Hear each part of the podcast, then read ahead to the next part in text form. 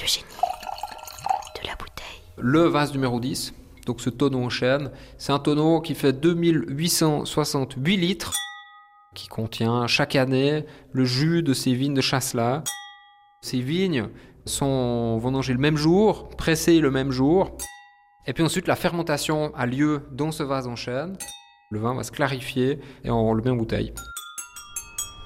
Vase numéro 10, euh, donc Chasselas, qu'on appelle de gastronomie, fermentation unique. Cette seconde fermentation qu'on ne fait pas, on fait le choix de ne pas la faire pour garder, disons, de la fraîcheur, euh, la fraîcheur de fruits.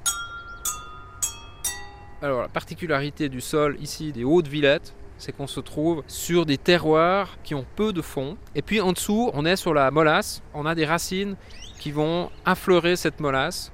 Après, c'est du rêve, c'est imaginer qu'est-ce qui peut se passer pour la racine au fond. Et quand on goûte le vin, il y a ce petit moment de rêve poétique où on va rechercher, essayer de comprendre tout en rêvant. Donc euh, j'aime bien parce qu'il n'y a pas de vérité, on est dans la devinette.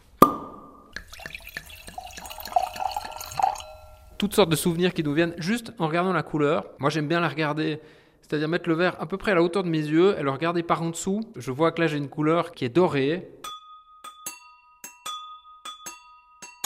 Au nez, il me donne déjà cette sensation qui est à la fois minérale, très finement florale.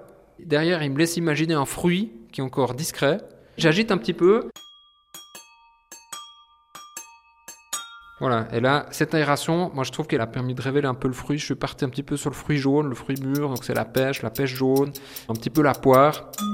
Mais on garde toujours cette fraîcheur, justement en ne faisant pas la malolactique, et cette jeunesse du vin qui est la qualité. La qualité d'un vin, c'est comme la qualité d'un humain. C'est la jeunesse d'esprit. Voilà, c'est ça. Le génie de la bouteille. Je m'appelle euh, Vincent Cholet, du domaine Mermetus. Je vous souhaite une bonne dégustation avec ce vase numéro 10 euh, millésime 2018.